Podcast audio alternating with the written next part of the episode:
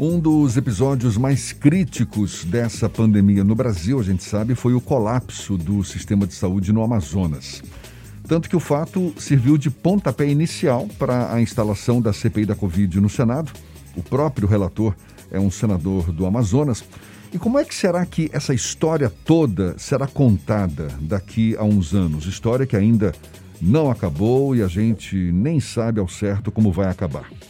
Pois é, a gente vai mergulhar um pouco mais nessa análise, conversando agora com o historiador e doutor em História, o professor da Universidade Federal da Bahia, Carlos Zacarias, nosso convidado aqui no Issa Bahia. Seja bem-vindo. Bom dia, professor.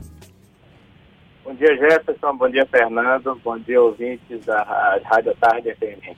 Eu fico aqui imaginando acadêmicos do mundo todo já devem estar aí se debruçando sobre é, documentos sobre o que acontece mundo afora, o que acontece aqui no Brasil, tanto da perspectiva mais objetiva, não é, com números de organizações, de observatórios internacionais, como da perspectiva subjetiva, com diários, fico imaginando aqui memórias também de quarentenas, por exemplo. Como é que você avalia esse episódio da epidemia como fonte de informação para a história, Zacarias? Bom, Jefferson, as as epidemias na história, elas são objeto de estudo de profissionais da área que se dedicam especificamente ao tema da saúde, né? A epidemia que nós tivemos mais próxima, a epidemia da gripe espanhola, não é uma epidemia bem documentada do ponto de vista das estatísticas que, que existiam na época, né? Nós estamos falando de um país que, que saído da, da guerra, um mundo saído da guerra, né? O Brasil não participa da guerra mas um mundo que tinha vivido a guerra e que tinha sofrido os impactos da guerra.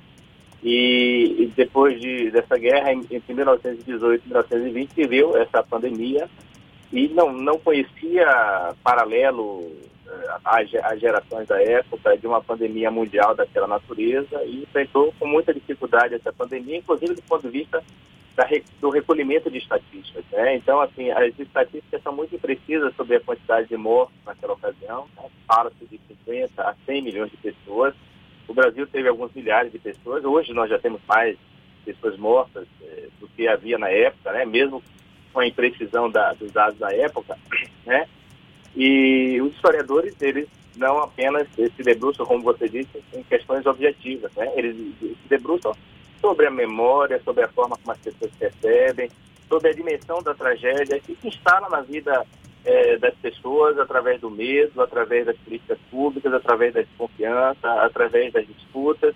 Enfim, os historiadores, eles, é, se em relação às epidemias do passado, e eu estou falando da mais recente, para não se referir a outras mais antigas, que são notoriamente conhecidas, que estão nos livros didáticos, né?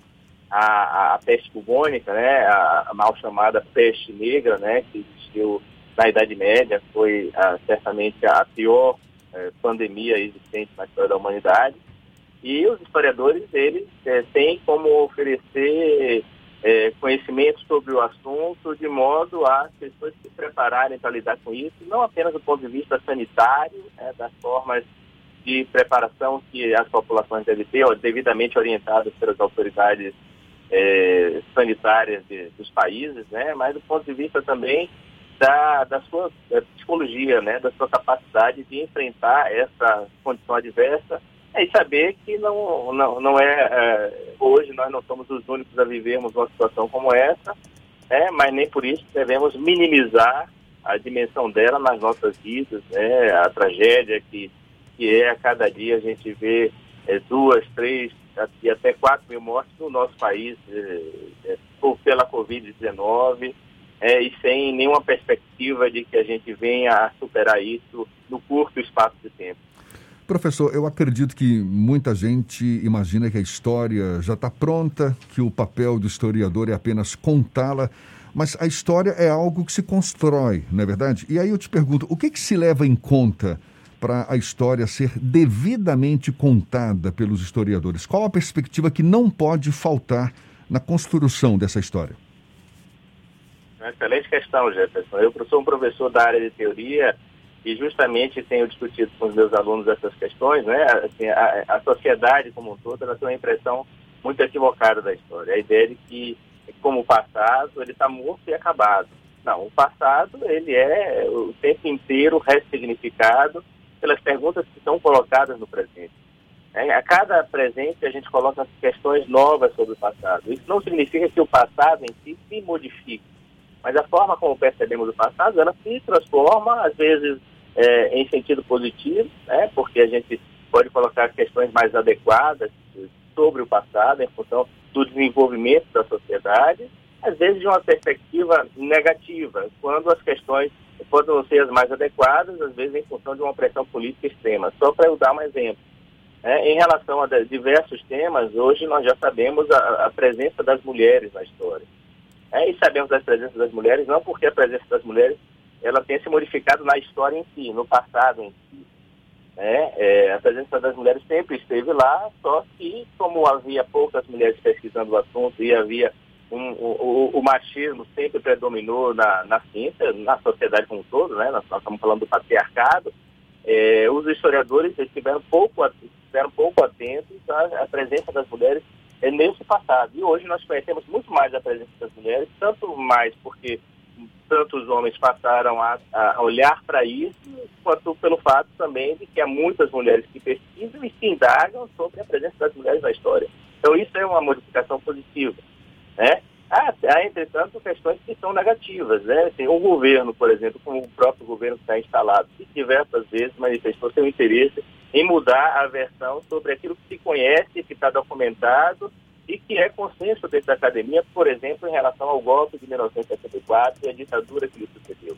Não há um único historiador que diga que não houve golpe em 64, que esse golpe não foi perpetrado pelos militares em aliança com setores é, civis associados é, a, a, a, interesses empresariais norte-americanos e também é, brasileiros, e que, sucedendo esse golpe, houve uma ditadura, e essa ditadura foi uma ditadura feroz, brutal, que encarcerou, que prendeu, que torturou, que mandou para o exílio diversos opositores, e para além desses personagens políticos que foram é, visados pela ditadura, essa ditadura também abateu milhares de índios, né, abateu pessoas é, marginalizadas nas periferias, porque as polícias nunca tiveram um controle efetivo é, da, dos setores superiores e, e, a violência graçava, porque a, o instituto da, de uma ditadura é a violência em si. Então, este governo que tem interesse em mudar a percepção da ditadura, certamente ele pressiona, ele pressiona a, autores que, ao invés de falarem de golpe, falam de movimento de 64, né? Porque precisam vender os livros didáticos, porque precisam ter seus, suas é, perspectivas é, abraçadas pelo MEC. Imagine você que se isso aí isso se dá no decurso de um longo prazo, essa percepção em relação a um passado, que é de uma forma, pode vir a ser de outra maneira.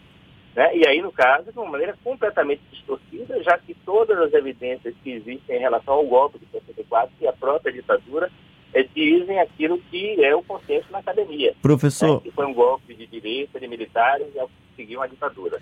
Professor, o senhor também é, acabou sendo ou especialista ou se tornou especialista ou acabou se tornando especialista por conta da imprensa na parte de história política do nosso país. Nós tivemos no início do século passado, nas duas primeiras décadas, três primeiras décadas, o episódio da gripe espanhola, que eventualmente podem ter tido consequências políticas. Existem registros de consequências políticas a partir da gripe espanhola aqui na Bahia e no Brasil, ou não houve nenhum tipo de repercussão dentro da classe da, dominante na época? os episódios de morte de brasileiros por conta da doença? Primeiro grande impacto da gripe espanhola na política do país foi a morte do presidente eleito Rodrigues Alves. É, Rodrigues Alves tinha sido presidente no início do século XX e foi, na Primeira República, o único presidente a, a, a, a ter a condição de exercer o segundo mandato. Ele foi eleito em 18 e exerceu, ia iniciar o seu mandato em 19, mas em janeiro de 1919 morreu pela gripe espanhola. Então isso causou um impacto. É, esse é o primeiro grande impacto que politicamente o país é, sente. Né? Em relação à forma como os impactos estão na política mais efetivamente, ela é, cria uma, uma situação, porque nós, nós estamos falando de um, de um país que que tinha tido há alguns anos antes, né, é, precisamente 14 anos antes, é, a, a, chamada revolta da vacina em 1904, é que curiosamente foi uma revolta enfrentada pelo próprio governo de Rodrigues Alves. Né, só para as pessoas reavivarem a memória, é, a partir da, da, febre amarela, o Brasil desenvolveu capacidade, conhecimento e, e ciência é, muito qualificada para enfrentar a, a, febre amarela, né? É, é, é, Oswaldo Cruz foi esse personagem e o, o governo desenvolveu uma campanha de vacinação e como as pessoas não conheciam a campanha de vacinação em 1904, as pessoas é, confiaram da presença do governo, né? Porque vejam bem, é, a República tinha poucos anos, o que existia antes era, era o Império, era a monarquia. É, então o Brasil tinha se transformado muito rapidamente da, da passagem do século XIX para o século XX, a abolição da escravidão em, 19, em 1888, é, a, a, a, entrada em cena desses personagens que, que eram objetificados na, na, na sociedade brasileira, os escravos eram considerados coisas, né, agora eles têm que ser é, é, é, encarados como parte da, da sociedade, não obstante o, racismo que existia no século XIX, ele passa para o século XX e instrui boa parte das políticas públicas, né, que segue excluindo os negros, e a exclusão dos negros parlamento, para muito além do início do século, vivemos ainda isso hoje na, na nossa sociedade, né? E aquelas populações que estavam excluídas, que não faziam parte da sociedade, que na maior parte do tempo eram criminalizadas por, por serem párias, por serem os, os vagabundos, os marginais, né? aqueles que não tinham emprego, né? a, a questão uh, da, da, ocupação vai ser um, um, um dado de, de, de reconhecimento de que alguém pode ser de bem ou não. Imagine uma sociedade em que essas pessoas não têm emprego algum, são consideradas marginais e podem ser presos por vadiagem. É, então, é, este governo faz desenvolver uma, uma campanha sanitária que é a, a, a, vacina e as pessoas se revoltam, quebram bondes, né, porque não reconhecem, porque não há, porque não há esclarecimento, porque não há formas de haver esclarecimento, como hoje existem, que, que não são levadas a efeito por o governo que está instalado, né, e dizer às pessoas do que, significa a, a, doença, de como pode ser tratada a doença, de que a vacina é um meio eficaz de combater a doença.